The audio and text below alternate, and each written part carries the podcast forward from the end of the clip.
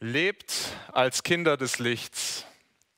Das ist der Auftrag an uns Christen in Epheser 5 und wir haben in den letzten Wochen darüber nachgedacht, schon was heißt das, ein Kind des Lichts zu sein und so zu leben. Wir haben gesehen, das hat Auswirkungen auf alle Lebensbereiche. Das wirkt sich aus darauf, wie wir reden miteinander. Das hat Auswirkungen darauf, wie wir mit unserem Geld, mit unserem Besitz umgehen. Auswirkungen auf unsere Sexualität. Auf wirklich jeden Lebensbereich soll sich das auswirken. Ich bin ein Kind des Lichts. Und was Paulus jetzt macht in Epheserbrief ist ab dem Vers 22 bricht er das nochmal runter auf unsere wichtigsten Beziehungen. Und er sagt den Christen in Ephesus und den Christen in München, was heißt es, ein Kind des Lichts zu sein in meinen wichtigsten Beziehungen? Und er fängt an mit einer ganz, ganz wichtigen Beziehung, nämlich der Ehe, der Beziehung zwischen Mann und Frau. Das sind heute ganz besonders die Verheirateten angesprochen, das ist klar. Aber ich hoffe, dass das Wort auch denen helfen kann, die einmal heiraten werden, sich Gedanken darüber zu machen, was ist eigentlich Gottes Plan für die Ehe. Und wenn wir diesen Text lesen, dann werden wir auch sehen, dass dieses Wort auch Wahrheiten hat, wichtige Wahrheiten, tiefe Wahrheiten für jeden von uns, ob Single oder verheiratet. Da darf uns das alle ansprechen, was uns Paulus hier sagt. Wir haben heute viel vor. Viele Predigten sind oder viele Prediger machen diesen Text in mindestens zwei Predigten oder mehr. Ich werde nicht alles sagen können. Es wird vielleicht auch ein bisschen länger gehen. Wir gehen direkt in den Text rein. Lasst uns lesen, was Gott uns zu sagen hat Epheser 5 ab Vers 22. Ihr Frauen, ordnet euch euren Männern unter wie dem Herrn. Denn der Mann ist das Haupt der Frau, wie auch Christus das Haupt der Gemeinde ist, die er als seinen Leib erlöst hat.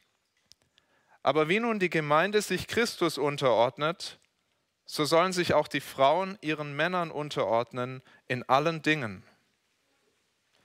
Ihr Männer, liebt eure Frauen, wie auch Christus die Gemeinde geliebt hat und hat sich selbst für sie dahingegeben, um sie zu heiligen.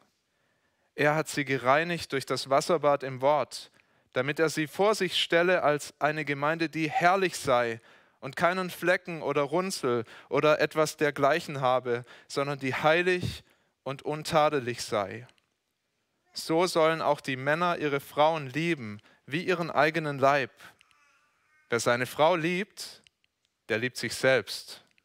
Denn niemand hat je sein eigenes Fleisch gehasst, sondern ernährt und pflegt es, wie auch Christus die Gemeinde. Denn wir sind Glieder seines Leibes. Darum wird ein Mann Vater und Mutter verlassen und an seiner Frau hängen, und die zwei werden ein Fleisch sein. Dieses Geheimnis ist groß. Ich deute es aber auf Christus und die Gemeinde. Darum auch ihr. Ein jeder habe lieb seine Frau wie sich selbst. Die Frau aber ehre den Mann. Lass uns beten. Herr, dein Wort ist meines Fußes Leuchte und ein Licht auf meinem Weg. Danke für dein Wort, lieber Vater, und wir wollen beten, dass es uns den Weg weist, dass es uns den Weg weist in unseren Ehen, Herr, dass sie schöner werden, dass sie herrlicher werden zu deiner Ehre und etwas zeigen von dieser Beziehung, die wir hier sehen zwischen Christus und der Gemeinde, dass sie deine Herrlichkeit verkündigen. Vater, hilf uns, dieses Wort anzunehmen als Männer als Frauen und zeig uns, was für ein Segen darin liegt, deine Ordnungen zu ehren. Amen. Ist euch aufgefallen, wie oft Paulus in diesem Abschnitt über Christus spricht? Könnt ihr denken, Ehe, da geht es halt um Mann und Frau und dass die gut miteinander auskommen und eine gute Zeit zusammen haben. Paulus sagt den Männern wie den Frauen, der Schlüssel zu einer gelingenden Ehe, zu einer wirklich guten Ehe, so wie Gott sie sich immer gedacht hat, ist, dass ihr beide auf Christus schaut, dass ihr euch hängt an ihn. Und er spricht zuerst die Frauen an und ich möchte diese Predigt überschreiben oder ich habe sie überschrieben, eine Ehe mit Christus im Zentrum. Und Paulus spricht zuerst die Frauen an und er sagt den Frauen, Christus im Zentrum, das heißt für euch, ordnet euch eurem Mann unter in Liebe. Paulus sagt, ihr Frauen ordnet euch euren Männern unter wie dem Herrn, denn der Mann ist das Haupt der Frau. Egal wie oft wir das gehört haben, ich bin mir ganz sicher, manche von uns stoßen sich daran. Vor allem manche Frauen natürlich, die sagen Unterordnung. Das klingt ja fürchterlich mit meiner, mit meiner Frau, mit der Ruth, die Woche darüber gesprochen. Die hat mir ein bisschen geholfen, das zu verstehen, wie das klingen kann für eine Frau, wenn sie das hört. Ordne dich deinem Mann unter. Das kann dann schnell so klingen. Ich bin weniger wert. Ich bin hier die Dienstmagd. Muss das tun, was meinem Mann gefällt. Ich bin nur dazu da, dass der dann die wirklich wichtige Arbeit machen kann.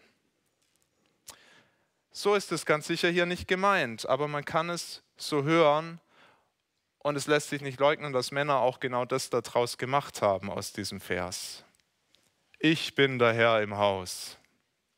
Ich muss nicht in der Küche helfen. Ich muss dir keine Rechenschaft über unsere Finanzen geben. Ich habe ja das Geld reingeholt und ich sage, wie wir das Geld ausgeben.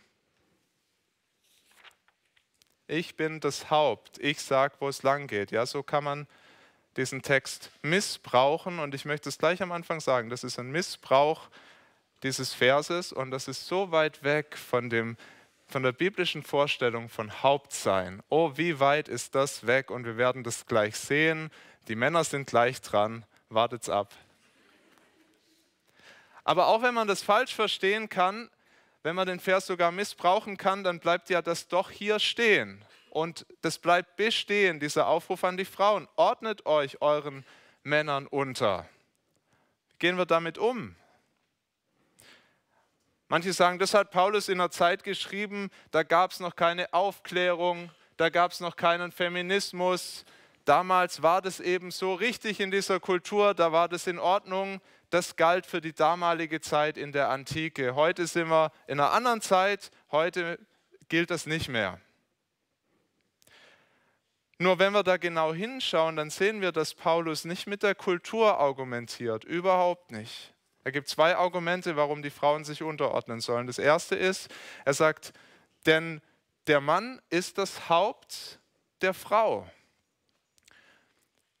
Und was Paulus hier macht, ist, er geht zurück an den Anfang der Geschichte Gottes mit den Menschen. Er geht zurück bis zur Schöpfung. Wir haben gerade diesen Bericht gehört, diese Schöpfungsgeschichte, wo Gott den Menschen schafft, den Mann schafft und er setzt ihn in den Garten und er gibt ihm schon den Auftrag, bebaue, bewahre. Gott macht all die Tiere und er sagt zu dem Mann, nenn sie beim Namen, gib ihnen Namen, aber für den Mann ist da niemand dabei, niemand als Gegenüber, niemand, mit dem er Gemeinschaft haben kann. Und dann macht Gott für diesen Mann die Frau. Luther sagt hier Gehilfin, das klingt so auch so ein bisschen abwertend nach, nach Putzkraft.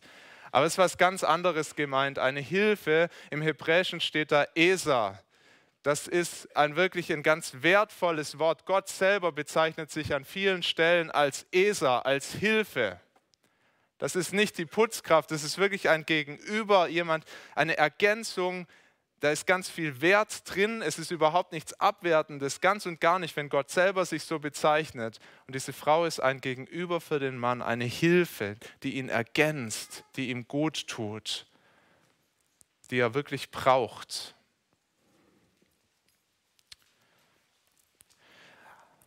Auch die zweite Begründung hier in Epheser 5 zeigt, dass es nicht um eine kulturelle Frage geht. Paulus vergleicht die Beziehung zwischen Mann und Frau in Vers 23 mit der von Christus zur Gemeinde. Und er sagt, so wie, das, wie Jesus das Haupt der Gemeinde ist, so ist der Mann das Haupt der Frau. Und so wie sich die Gemeinde Christus unterordnet, so sollen sich auch die Frauen ihren Männern unterordnen. Und zwar in allen Dingen, sagt er sogar. Die Gemeinde ordnet sich heute hoffentlich Christus unter, damals wie heute. Ja, das ist auch unsere Berufung als Gemeinde, uns Christus unterzuordnen. Und da sehen wir auch dieses Verhältnis zwischen Mann und Frau. Das soll heute auch so sein. Verhältnis der Unterordnung, der Frau unter ihren Mann. Aber was heißt es dann, dass sich die Frau ihrem Mann unterordnet in der Ehe?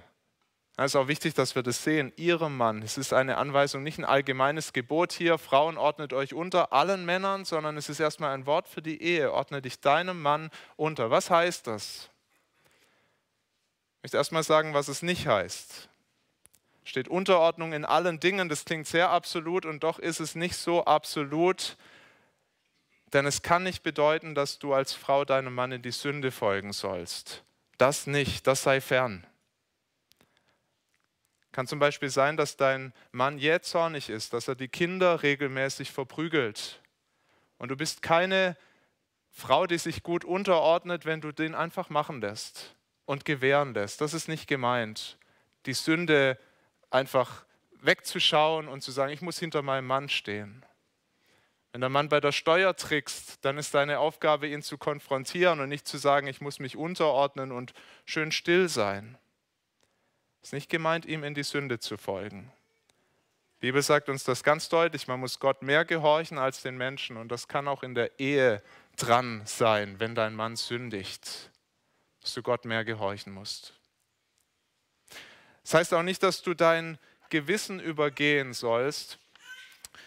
Es könnte zum Beispiel sein, dass dein Mann dich zu bestimmten Formen der Sexualität auffordert, wo du sagst, da kann mein Gewissen nicht mitgehen. Das kann ich nicht mit gutem Gewissen tun. Und du sollst dann nicht dein Gewissen übergehen und sagen, ich mache alles mit, ich soll mich ja unterordnen. Es gibt bestimmte Formen, wo du sagst, da mache ich nicht mit und das ist in Ordnung. Hör auf dein Gewissen. Unterordnung bedeutet auch nicht passiv zu sein. Wenn wir denken an die Beziehung zwischen der Gemeinde und Jesus. Die Gemeinde ist nicht passiv und lässt alles mit sich machen. Wir überlegen, wie können wir unsere Gaben einsetzen, um ihn zu ehren, um ihn zu erfreuen. Wir werden selber kreativ. Wir überlegen, wie können wir dem Herrn dienen. Und so heißt das auch für eine Frau nicht, dass du dich rumkommandieren lässt, alles mit dir machen lässt, sondern dass du dir wirklich überlegst, wie kann ich eine Hilfe sein für meinen Mann. Was heißt es positiv? Wir sind schon ein bisschen dabei zu überlegen, was heißt es positiv? Bevor ich noch ein paar konkrete Sachen sage, möchte ich aber erstmal sagen, ich glaube, ganz tief im Kern geht es um wirklich eine Herzenshaltung. Kannst du das als Frau bejahen, diese, diese Aufforderung, die Paulus hier sagt, ordne dich deinem Mann unter. Es geht darum, anzuerkennen, dass es wirklich eine gute Ordnung Gottes ist vertraue ich Gott, dass er das damit gut meint, wenn er das sagt. Auch wenn er mir das für meine Ehe sagt. Ich möchte, dass die Ehefrauen hier in unserer Gemeinde fragen, die Jesus Christus kennen, die ihm nachfolgen. Es ist ein Wort für Christinnen. Kannst du dich darunter stellen? Kannst du das als einen guten Auftrag sehen? Kannst du sagen, ja, ich möchte mich meinem Mann unterordnen möchte ihn respektieren, ich möchte ihn ehren. Ich möchte ihm ein Gegenüber sein, so wie Gott sich das gedacht hat. Ich möchte ihm eine echte Hilfe im Leben sein, ihn weiterbringen. Vielleicht sagst du, ja, das hat er aber doch gar nicht verdient. Ja, das kann gut sein, dass er das nicht verdient hat. Ich weiß, wie oft ich es nicht verdient habe. Ich ahne, dass es noch öfter ist, als mir das bewusst ist, dass ich das überhaupt nicht verdient habe, dass meine Ruth sich mir unterordnet. Wenn es darum geht, dass ich das verdient habe, dann wird sie sich selten unterordnen. Aber was sagt uns hier Gottes Wort? Schaut noch mal rein in den Text. Steht nicht, Frauen ordnet euch euren Männern unter, weil sie es verdient haben, weil sie so toll sind, dass ihr gar nicht anders könnt. Da steht, ordnet euch ihnen unter wie dem Herrn oder noch besser übersetzt als dem Herrn. Das heißt, deine Motivation ist nicht, dass sich dein Mann als würdig erweist und dann bekommt er deine Unterstützung und deinen Respekt. Deine tiefste Motivation, sagt uns hier der Text, soll sein, ich achte ihn, ich ehre ihn aus Liebe zum Herrn. Ich tue das vor allem und zuerst für Jesus. Du ordnest dich deinem Mann unter aus Liebe zu Jesus. Jesus hat deine Unterordnung verdient. Der hat deinen Respekt verdient. Der hat diese Ordnung erfunden, der sagt, so gelingt eine Ehe. Es ist wichtig, dass wir uns das immer wieder bewusst machen, weil die Welt predigt uns auf allen Kanälen was anderes und sagt, so kann doch eine Ehe nicht gelingen, wenn eine Frau sich ihrem Mann unterordnet und Gottes Wort sagt, glaubt der Lüge nicht. Und das vielleicht als Trost, weil ich weiß das von mir selber, ich weiß es aber auch aus der Seelsorge von anderen Männern, dass wir oft keine guten Männer sind und das gar nicht sehen, wenn Frauen sich in Liebe unterordnen. Es kann großer Trost sein zu sagen, aber der Herr sieht's. Der Herr sieht jede gute Tat, alles, was ich investiere in meinen Mann, er sieht das. Es geht nichts verloren. Lass mich Unterordnung an ein paar Dingen konkret machen. Ganz am Ende dieses Textes, da sagt äh, Paulus, greift es nochmal auf, so in dem Fazit, und er sagt den Frauen, sie sollen ihren Mann ehren. Ich glaube, da steckt ganz viel drin in diesem Wort ehren, in dem respektiere deinen Mann, bringe ihm wirklich Respekt entgegen. Ich möchte es mal nur an den Worten festmachen. Achte darauf, wie du über deinen Mann sprichst. Mit anderen. Es gehört fast zum guten Ton, dass man schlecht von seinen Männern redet. Ähm, es gibt so viele Serien, so viele Filme. Achtet mal drauf, wie die Väter, wie die Männer da dargestellt werden. Äh, Beispiel Simpsons, Cartoonserie, Homer Simpson, ein wirklich schlechtes Familienoberhaupt, ein lächerlicher Typ. Und ganz viele andere Serien ticken ganz ähnlich. Und ganz viele Frauen stehen in der Gefahr, aber so über ihre Männer zu reden. Die sehen ihre Schwächen, die sehen, wo sie noch nicht so lieben, wie Jesus die Gemeinde liebt. Die sehen all die Begrenzungen und sie machen sich darüber lustig, auch in Frauenrunden ganz gern. Ich habe das in dem Ehebuch Each for the Other von Brian Chappell gelesen. Da schreibt seine oder da beschreibt seine Ehefrau Kathy, beziehungsweise er erzählt von seiner Ehefrau Kathy, wie die eine Zeit lang sich mit Freundinnen getroffen hat und irgendwann hat sie aufgehört, zu diesen Treffen zu gehen. Und Brian fragt seine Frau, warum gehst du da nicht mehr hin? Und sie sagt, da wird nur gelästert über die Ehemänner, da wird nur schlecht über die Ehemänner gesprochen. Und dann sagt sie zu ihrem Mann, ich kann nicht bei jemand anders zu Hause Witze über dich machen und dich in unserem Haus respektieren. Deshalb ist sie nicht mehr hingegangen. Und Brian Chappell sagt, Kathy hätte viele Geschichten über mich erzählen können. Es ist nicht so, dass es da keine Geschichten gab, aber sie hat gesagt, ich will meinen Mann ehren und ich erlaube mir nicht, schlecht über ihn zu reden und da mitzumachen, wenn andere das tun. Noch was Zweites, achte darauf, wie du mit deinem Mann kommunizierst. Ermutige ihn, wo du ihn ermutigen kannst. Unterschätzt nicht die Macht deiner Worte, auch nicht die Macht deiner Gesten, deiner Blicke. Du kannst äh, deinen Mann beeinflussen, wie das wahrscheinlich niemand anders in dieser Welt tun kann. Kannst ihn aufbauen, dass er wirklich aufrecht aus dem Haus gehen kann, oder kannst ihn niedermachen, dass er wie ein geprügelter Hund daherkommt, weil er deinen Respekt nicht hat, deine Anerkennung nicht hat.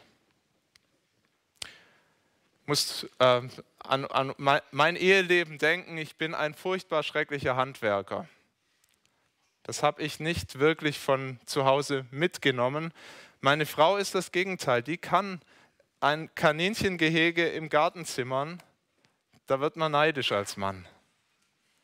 Und mit allem Recht könnte sie Witze darüber machen, was ich für ein schlechter Handwerker bin. Aber sie hat genau das Gegenteil gemacht. Sie hat wirklich versucht, mich zu ermutigen, mich zu herauszufordern, darin zu wachsen, Dinge selber in die Hand zu nehmen. Sie war mir eine echte Hilfe. Sie hat mich motiviert, zu lernen, mit einer Bohrmaschine umzugehen. Ich hätte mir das nicht träumen lassen, dass ich irgendwann nochmal Löcher bohre. Lampen montiere. Ich wäre da nicht heute, wenn die Ruth mich nicht dazu motiviert hätte, mich auch das auch gefeiert hätte, als ich es dann hingekriegt habe. Das ist Hilfe in einem guten Sinn, das ist Unterstützung. Und das kann man auf so viele Bereiche übertragen. Mach keine Witze über deinen Mann. Mach, mach, ihn nicht runter, wenn er vielleicht, wenn er schlecht ist im Anleiten eures geistlichen Miteinanders, wenn er nicht so gut darin ist, das Gebet anzuleiten, das Bibellesen, sondern fordere ihn auf eine gute Weise heraus, motiviere ihn, dass ihr da Schritte geht. Das, viele Frauen wünschen sich, dass da mehr passiert, aber den Weg, den sie wählen, da ist oft in dem Niedermachen, in dem Anklagen. Du, was bist denn du für ein Mann? Und damit erreicht ihr genau das Gegenteil. Leider ist es allzu oft so. Versuch zu bestärken, was du bestärken kannst. Es gäbe noch ganz viele Bereiche, wo wir das durchbuchstabieren können. Allein, es fehlt uns die Zeit. Die Zeit läuft uns davon. Seht es als einen Anstoß, mit euren Männern darüber zu sprechen. Wann fühlst du dich von mir respektiert, geehrt und wann nicht? Wie kann ich dir wirklich eine Hilfe sein? Wie kann ich dich unterstützen? Und möglicherweise kriegst du da ganz überraschende Antworten. Ich möchte zum Schluss dieses Punktes nochmal ganz ausdrücklich sagen. Ich möchte euch Ehefrauen ermutigen, sagt Ja zu diesem Auftrag Gottes an euch. Find heraus, wie das in deiner Ehe ganz konkret aussieht. Es ist eine Berufung für Frauen, so zu leben. Das ist nicht was, was dir dein Mann sagt, der dich klein halten will. Das ist kein, auch wenn die Welt uns sagt, damit das ist nur zur Unterdrückung der Frauen, das stimmt nicht. Gott sagt, so gelingen Ehen. Nimm es als ein Wort vom Herrn, frag dich, wie kann ich das leben? Es lohnt sich, in seinen Ordnungen zu leben. Seine Wege sind immer besser als unsere. Es wird Segen fließen in deiner Ehe, wenn du dich diesem Wort unterordnest.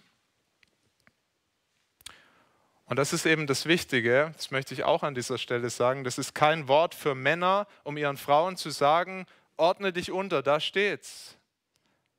Nein, es ist ein Wort für Frauen, die sagen, weil der Herr mir das sagt, möchte ich mich freiwillig, fröhlich diesem Wort unterordnen.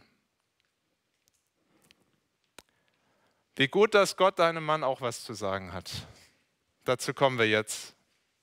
In einer Ehe mit Christus im Zentrum, da liebt der Mann seine Frau aufopferungsvoll. Das sind die Verse 25 bis 30. Da sagt Paulus sogar mehr dazu.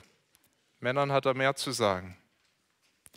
Ihr Männer liebt eure Frauen. Das ist der Auftrag an die Ehemänner. Und Paulus macht damit von Anfang an klar, dass Hauptsein ganz anders aussieht als die Karikaturen, die wir so oft davon im Kopf haben. Nochmal Brian Chappell, der berichtet in seinem Buch von einem Mann, den er in der Eheseelsorge hatte und der Mann erklärte ihm, wie er Hauptsein verstand. Ich zitiere das.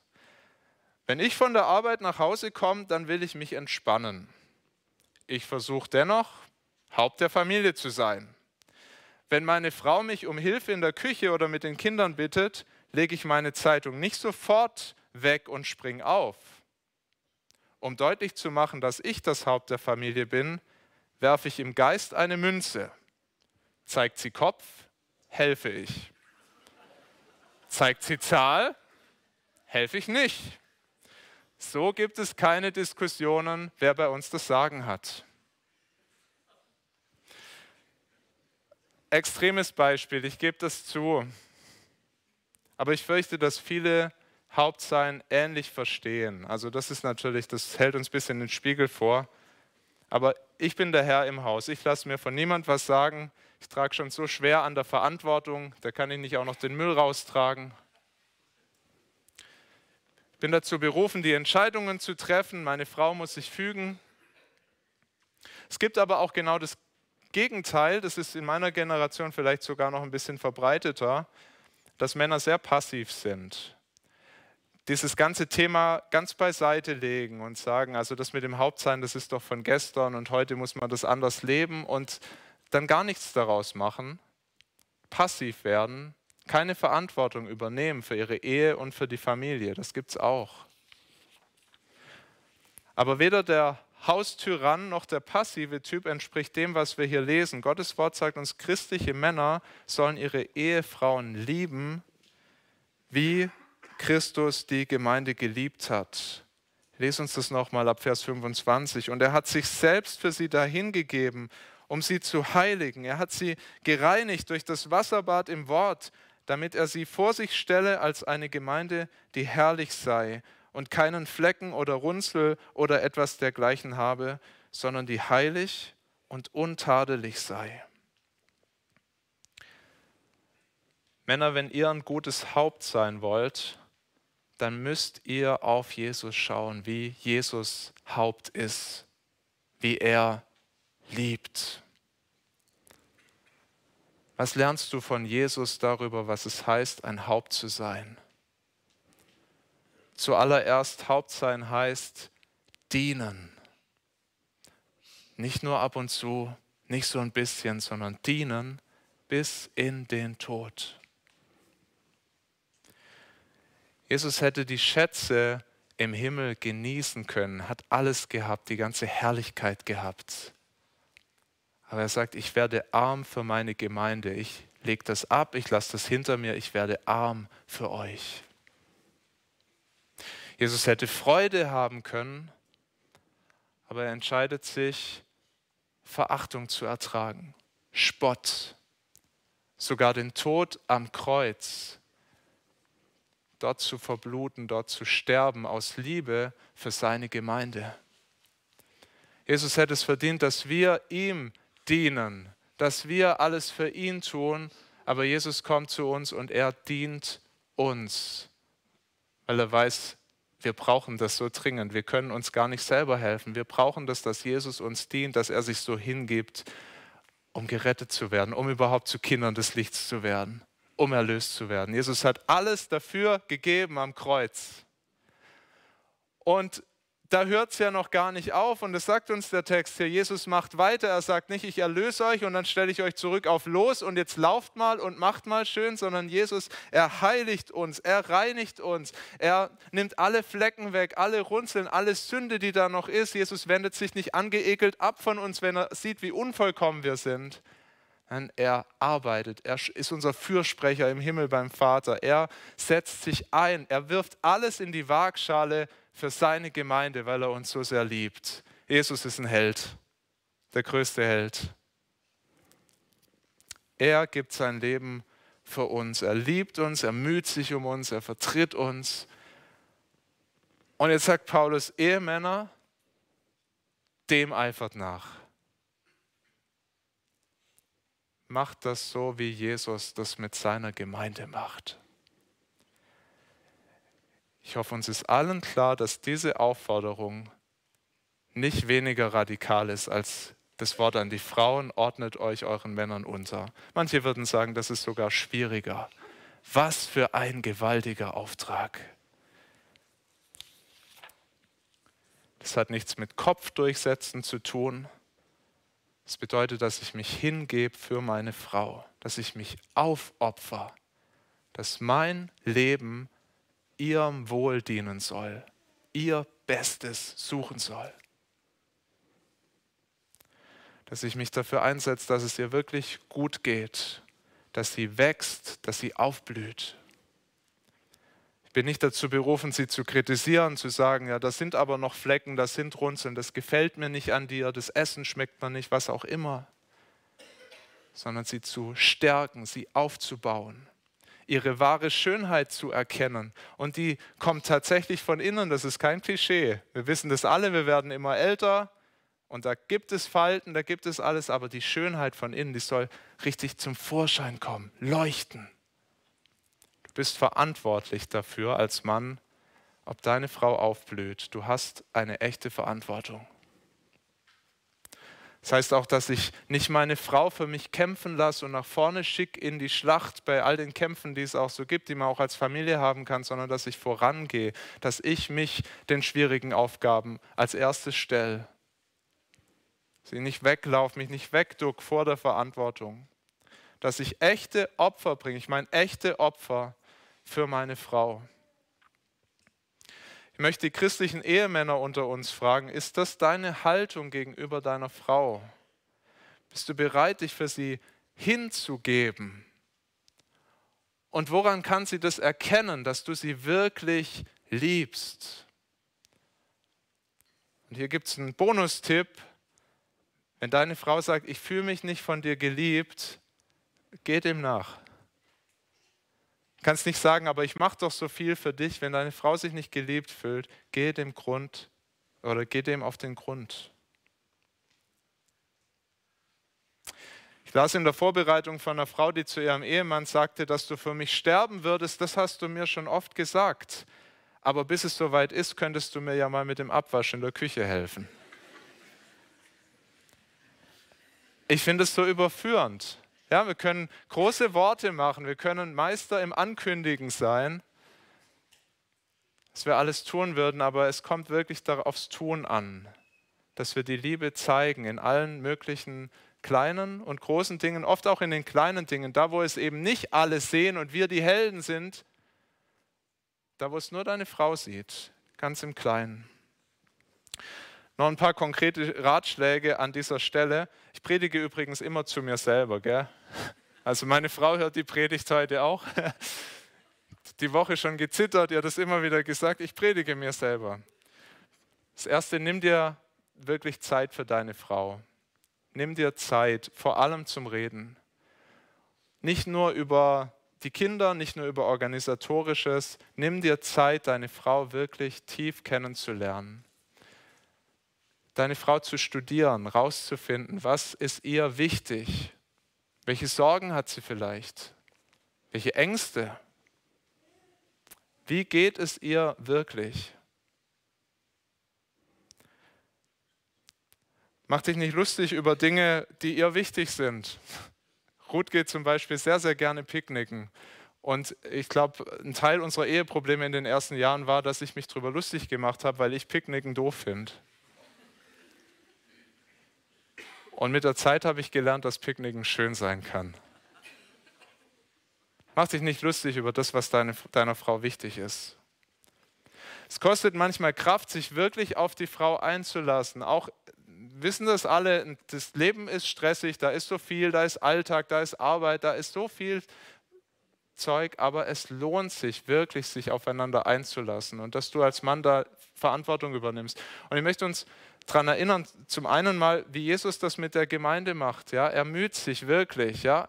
er, er arbeitet, er dient, er opfert sich auf möchte uns aber auch daran erinnern, wie das war, bevor wir geheiratet haben, bei den allermeisten Männern. Oh, was haben wir auf uns genommen, um bei unseren Frauen zu sein, um sie besser kennenzulernen. Da war die Arbeit auch anstrengend den Tag über, aber wir haben liebend gern noch den ganzen Abend und die halbe Nacht mit ihnen geredet. Wir haben weite Strecken, manche von uns gemacht. Ich, das in, ich war in der Schweiz, Ruth war in Bayreuth, sieben Stunden mit dem Zug. Einfach mal schnell am Wochenende dahin fahren, um sie ein paar Stunden zu sehen.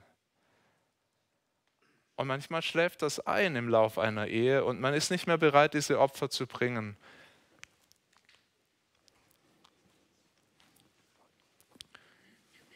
Wir haben gezeigt, dass wir es können. Die Frage ist, wollen wir es? Und ich will euch ermutigen, geht da Schritte, bringt Opfer, es lohnt sich. Und dann ein zweites, zeig deiner Frau auch deine Liebe, wenn sie das nicht erwidert oder nicht sofort erwidert. Denk auch da an Jesus, wie er seiner Gemeinde begegnet. Wir sehen in der Offenbarung Sendschreiben Jesu an die Gemeinden und das sind nicht alles Mustergemeinden, das sind Gemeinden, die wirklich auch an, am Ziel Jesu vorbeileben. Da gibt es Gemeinden, die sind lau, die Jesus den Rücken zuwenden und Jesus wendet sich aber nicht ab von seiner Gemeinde, sondern er klopft beständig an. Er zeigt der Gemeinde seine Liebe. Er ist für sie da, auch wenn da erstmal nichts zurückkommt. Und die Versuchung ist groß für uns Männer, wenn wir den Eindruck haben, es funktioniert nicht, da kommt ja nichts zurück, dass wir dann anfangen zu sagen, was habe ich nicht alles für dich getan? Und dann können wir das aufzählen. Unser Gedächtnis ist so gut. Was haben wir alles für unsere Frauen getan? Aber das ist nicht das Denken Jesu. Das ist das Denken von Geschäftspartnern. Ich habe was für dich getan, jetzt tust du was für mich. Das ist ein ganz, ganz anderes Denken. Und das hier, das ist bahnbrechend, wenn wir uns das zu Herzen nehmen. Wir sind keine Geschäftspartner. Es ist eine Ehe, es ist ein Bund, wo ich mich ganz einsetze für meine Frau. Dann noch das Dritte, das habe ich schon ein bisschen ange, angeschnitten. Übernimm Verantwortung. Und ich möchte das nochmal ganz konkret sagen, das gilt für alle Bereiche in eurer Ehe, dass du mit Verantwortung übernimmst, dich nicht wegduckst, aber vor allem auch für euer geistliches Miteinander. Das möchte ich den Männern sagen. Dieser Auftrag, der ist so radikal, dass wir Männer unsere Frauen lieben sollen wie Christus die Gemeinde und auch umgekehrt, dass sich eine Frau ihrem Mann so unterordnen soll. Das geht nur, wenn wir uns eng an Jesus hängen. Und deshalb egal wie das in der Vergangenheit bei dir gelaufen ist, ich will dich ermutigen, vielleicht ist das der erste und wichtigste Schritt, dass du dich als Mann ab heute an Jesus dranhängst, dass er deine Priorität ist, jeden Tag, dass du in der Beziehung zu Jesus wächst, dass du dir die Liebe für deine Frau von Jesus schenken lässt. Und dass du dann auch Verantwortung übernimmst, deine Frau förderst, ihr hilfst, sich mehr an Jesus zu hängen dann wird es gut. Kann ich fast versprechen. Es gibt immer noch Herausforderungen und da kommen wir nachher auch noch dazu, aber das ist wirklich ein Schlüssel zu einer gelingenden Ehe, dass wir uns beide eng an Jesus hängen. Und Paulus sagt dann am Ende des Tages, liebe Ehemänner, macht ihr das auch für euch selber.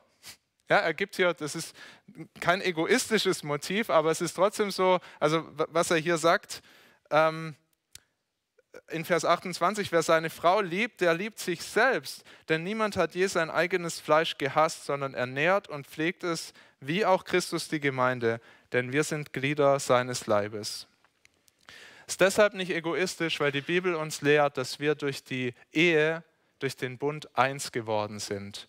Wir haben es vorhin gehört in Genesis 2, wir sind ein Fleisch. Wir dürfen uns nicht mehr als also Partner ist eigentlich ein schlechter Begriff für die Ehe. Partner, das klingt so nach Geschäftspartner und du tust mir das, ich tue dir das, so wir geben uns gegenseitig was, aber wir sind eins geworden in der Ehe. Ein Fleisch heißt es da. Und da ist dieses Bild vom Haupt und, und dem Leib viel besser, denn wenn es einem schlecht geht, wenn einer leidet, dann ist es für beide schlecht. Es ist schlecht, wenn einer sich auf Kosten des anderen durchsetzt. Da verlieren beide in der Ehe. Und das weiß jeder, der solche Konflikte schon hatte in seiner Ehe. Es funktioniert nur zusammen. Paulus sagt, Männer, wenn ihr eure Frauen liebt, wenn ihr darin wachst, das euch zu Herzen zu nehmen, euch hinzugeben, ja, ihr tut euch selber was Gutes. Diese Beziehung wird besser, wenn ihr das tut. Richtig gut, sie verherrlicht Gott. Es geht aber nicht einfach darum, dass wir dann als Mann und Frau eine glücklichere Beziehung haben. Es gibt noch ein größeres Ziel und das ist der letzte Punkt. In einer Ehe mit Gott im Zentrum streben Mann und Frau danach, das Evangelium anschaulich zu machen. Paulus zitiert hier Genesis 2, Vers 24, Darum wird ein Mann Vater und Mutter verlassen und an seiner Frau hängen, und die zwei werden ein Fleisch sein. Ein ganz wesentliches Wort über die Ehe. Auch Jesus greift es im Neuen Testament wieder auf. Mann und Frau begründen durch ihren Bund eine neue Einheit, ein Fleisch. Und jetzt sagt Paulus hier was ganz Erstaunliches. Diese Einheit zwischen Mann und Frau, die ist ein Bild für eine noch viel größere Einheit, eine viel größere Beziehung. Nämlich Vers 32 sagt er, das Geheimnis ist groß. Es gibt ein Geheimnis in dieser Beziehung zwischen Mann und Frau. Ich deute es aber auf Christus und die Gemeinde. Hat es schon diesen ganzen Abschnitt hier angedeutet und jetzt sagt das, bringt das auf den Punkt. Er sagt, die liebevolle Unterordnung der Frau unter den Mann und die aufopferungsvolle Liebe des Mannes zu seiner Frau in der Ehe, die haben ein Ziel und es weist weit über diese Ehe hinaus. Unsere christlichen Ehen sollen die Herrlichkeit Gottes anschaulich machen, die Herrlichkeit des Evangeliums, die Herrlichkeit dieser Beziehung zwischen Jesus und seiner Gemeinde. Es ist atemberaubend groß. Und wenn wir das ernst nehmen, dann bekommt es nochmal eine ganz neue Dringlichkeit, dass wir so in der Ehe leben sollen. Es geht, geht nicht allein darum, dass wir es schön miteinander haben, dass wir es nett miteinander haben. Nicht mal in erster Linie geht es darum, sondern in erster Linie geht es um das große Bild, um die große Wahrheit, die wir abbilden sollen mit unseren Ehen. Sie sollen das Evangelium anschaulich machen. Damit machen wir deutlich, dass es eben kein Tauschgeschäft ist, wo einer dem anderen was gibt, wenn der nett zu ihm ist. Wir machen deutlich, wie sehr Gott uns liebt. Er liebt uns, obwohl wir nichts zu bringen haben. Er macht seine Liebe nicht davon abhängig, was wir geleistet haben. Und eine Ehe, in der Mann und Frau so miteinander leben, wie das hier beschrieben ist, die, die ist geprägt von so einer Liebe, von einer echten Liebe, von einer bedingungslosen Liebe. Zumindest, dass wir danach streben, so eine Liebe zu schenken, so eine Liebe zu geben. Das ist fast wie eine Predigt für die Welt, für die Liebe ganz anders aussieht. Es verkündigt, so eine Ehe verkündigt die Liebe Gottes. Ich denke, wir können sofort sehen, wie dringend diese Welt solche Ehen braucht. Es ist so viel von Liebe die Rede in den Liedern, den ganzen Tag im Radio, in den Filmen. Aber die Liebe, die uns da beschrieben wird, die ist so selbstsüchtig, so egozentrisch. Du machst, dass ich mich gut fühle und so weiter. Das ganze Programm rauf und runter. Ihr wisst, wie Liebe in den Filmen dargestellt wird. Es geht nur um mich. Was bekomme ich da raus? Und wie viele Ehen werden geschieden, weil einer oder beide Partner den Eindruck haben, da springt nicht genug für mich dabei raus. Wie viele weitere Ehen sind im besten Fall ein friedliches Nebeneinander her, im schlimmsten Fall die Hölle auf Erden, weil sie nicht geprägt sind von dieser Liebe, sondern von der, vom Egoismus, von der Selbstsucht.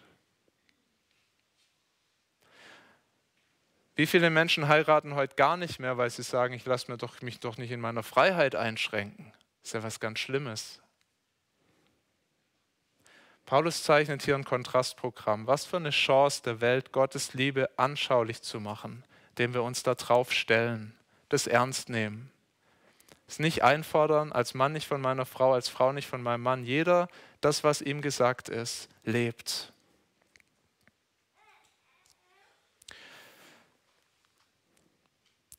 Ich glaube, das ist ganz klar, dass wenn wir so leben, dass so eine Ehe dann auch erfüllend für uns sein wird.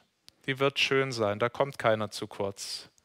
Aber der Ansatz ist radikal anders. Beide schauen auf Christus und schenken sich einander.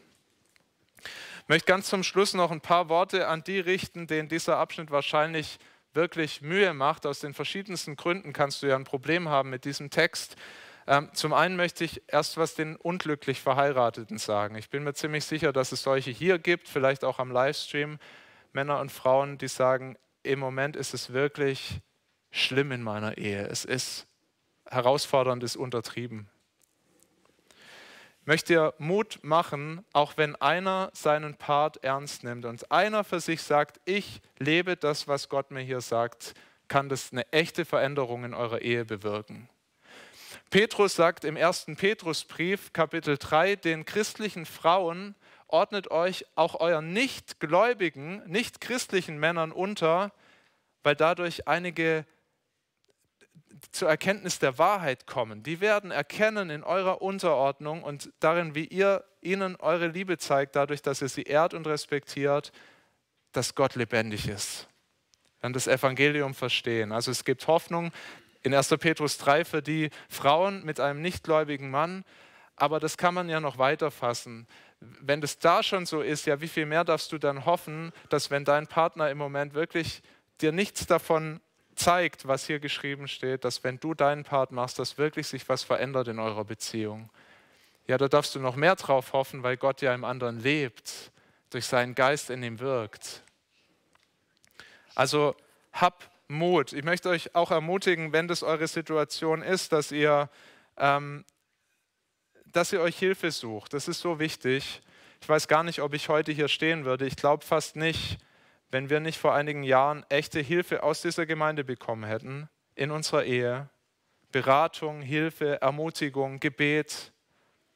Es war, würde ich jetzt rückblickend sagen, meine, die beste, eine der besseren oder mit die beste Entscheidung meines Lebens, zu sagen, wir holen uns Hilfe für unsere Ehe, damit Gott da was verändert, auch durch die Hilfe anderer. Ich möchte dich ermutigen, warte nicht zu lang darauf, dir Hilfe zu holen. Komm auf mich zu, auf jemand anders, aber kämpft das nicht allein.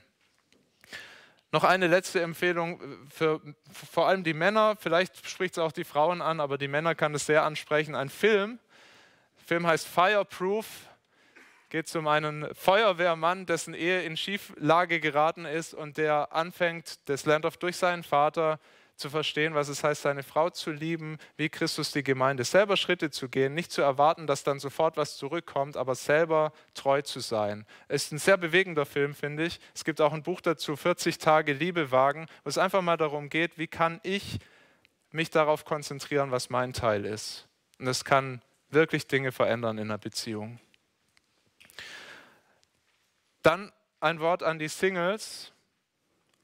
Es gibt viele hier unter uns, die Singles sind, aus den unterschiedlichsten Gründen. Manche sind verwitwet, manche sind geschieden, manche waren nie verheiratet. Und die Sehnsucht kann sehr, sehr groß sein nach einem Menschen an deiner Seite. Das ist nicht wegzureden. Das ist manchmal wirklich sehr schwer. Und trotzdem möchte ich euch sagen, setz deine Hoffnung nicht auf einen Menschen, von dem du dir dein Glück versprichst. Tu das nicht. Ich weiß, dass das leichter gesagt ist als getan, aber lass mich dich trotzdem daran erinnern. Bei Jesus findest du echte, tiefe Erfüllung. Und zwar nur bei Jesus, nicht bei einem Menschen. Mach dir bewusst, dass die große Realität, die die Ehe abbildet, dass du die auch haben kannst. Die Ehe, sagt der Text hier, ist ein Schatten, ist ein Bild für was Größeres, für die Liebe Jesu zu seiner Gemeinde und die Liebe der Gemeinde zu Jesus. Und das kannst du auch haben. Und ich möchte dich ermutigen, nimm, klammer dich daran fest. Das ist manchmal schwer, schwer, aber mach dir bewusst, das ist wirklich das Größere. Das ist das, was in Ewigkeit auch sein wird. Die Ehe, die ist für eine Zeit, die ist für ein paar Jahre, vielleicht ein paar Jahrzehnte, aber das endet einmal. Wir werden im Himmel nicht verheiratet sein, sagt uns die Bibel auch aber wir werden im Himmel eine tiefe, enge Gemeinschaft mit unserem guten Gott haben. Und es fängt hier an. Und ganz nebenbei, wenn du dich darauf stellst, wenn du sagst, Jesus ist mir der größte Schatz, zu meinem Glück, ja, da, es gibt Dinge, die sind nicht erfüllt in meinem Leben, aber mir fehlt zum Glück nichts, wenn ich Jesus habe. Wenn das deine Haltung ist, vielleicht schenkst der Herr, dass du eines Tages heiratest, aber das ist wirklich die beste Voraussetzung, um zu heiraten. Zu sagen, ich brauche nicht eine Frau, einen Mann, die mir die Erfüllung geben, die mir nur Gott geben kann. Ganz zum Schluss noch ein Wort an die Nichtchristen. Vielleicht tust du dich mit diesem Text ganz besonders schwer, weil du sagst, was ist denn das für ein überholtes Bild von Ehe? Das kann man doch heute wirklich nicht mehr so sagen. Matthias, du hast mich auch nicht überzeugt mit deinen Ausführungen dazu. Der Radiomoderatorin Liz Curtis Hicks ging das ganz ähnlich. Die hatte eine tiefe Abneigung gegen Männer entwickelt. Männer haben sie missbraucht, Männer haben ihr viel Schlechtes getan und sie wurde Feministin. Und eine christliche Freundin lud sie in den Gottesdienst ein. Und sie sagte, okay, dieses eine Mal, weil du meine Freundin bist, komme ich halt einmal mit, aber mehr wird es auch nicht sein. Und worüber predigte der Pastor genau an diesem Sonntag? Ihr Frauen, ordnet euch euren Männern unter. Könnt ihr euch vorstellen, wie begeistert diese Liz war. Alle Vorurteile bestätigt. Aber sie hat weiter zugehört. Und der Pastor kam natürlich auch zu der Stelle, dann ab Vers 25, ihr Männer liebt eure Frauen, wie auch Christus die Gemeinde geliebt hat. Und als Liz das hörte, da beugte sie sich zu ihrer Freundin rüber und sagte, ich würde mich jedem Mann anvertrauen, der für mich sterben würde. Ihre Freundin antwortete, Liz, es gibt einen Mann, der dich so sehr geliebt hat, dass er für dich gestorben ist. Er ist Jesus und er liebt dich wirklich so. Kurze Zeit später hat sich diese Liz Jesus anvertraut. Sie hat ihm sein, ihr Leben gegeben. Es gibt einen Mann, der dich so sehr geliebt hat, dass er für dich gestorben ist. Das ist wirklich der Schlüssel zu dieser ganzen Stelle. Wenn du den noch nicht kennst, ermutige ich dich sehr, lern Jesus kennen, lern seine Liebe kennen. Und allen von uns, die wir ihn kennen, möchte ich sagen, bau dein Leben auf seine Liebe, lass sie dein Leben prägen, verändern und ganz besonders auch deine Ehe. Ich bete. Und Herr Jesus, dafür wollen wir dir von Herzen danken, dass du dich hingegeben hast für uns.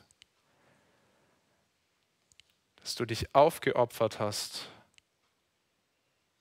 Dass du die Schätze des Himmels, die Bequemlichkeit, alles hinter dir gelassen hast, Herr. Du dich erniedrigt, du hast uns gedient, wie das niemand anders tun kann, wie das niemand anders je tun wird. Du hast uns erlöst am Kreuz von Golgatha. Wir danken dir, Herr, dafür, dass du uns errettet hast. Und Herr, wenn das so wunderbar ist und so gut ist, dann alles andere auch. Herr, wir danken dir für deine Ordnungen, wir danken dir für deine Gebote. Herr, du weißt, wo sie uns Mühe machen, wo wir uns auch fragen im Alltag, ja, wie sieht das denn ganz praktisch aus? Wir beten um deine Weisheit, dass du uns hilfst, als Männern und Frauen aus deiner Liebe zu leben. Ich möchte beten für die Frauen, für die Ehefrauen dieser Gemeinde, dass sie lernen, was es heißt, sich auf eine gute Weise ihren Männern unterzuordnen. Und ich bete für uns Männer, dass du uns hilfst, wirklich Opfer zu bringen für unsere Frauen, sie mit der Liebe Christi zu lieben. Du weißt, wie uns das überfordert, und doch ist es möglich in der Kraft des Geistes. Und ich möchte beten, dass du uns dazu Gnade schenkst und Kraft und Weisheit und alle Hilfe, die wir brauchen. Herr, wir beten für unsere Ehen, dass sie aufblühen nicht einfach, dass es uns besser geht dadurch, sondern dass sie Leuchttürme sind, Zeugnisse für deine Liebe, Zeugnisse für die Beziehung der Gemeinde zu Jesus, Jesus zur Gemeinde, dass sie dich verkünden in dieser dunklen Welt. Danke für deinen genialen Plan, für Ehe, für Beziehungen. Danke, dass du uns liebst. Amen.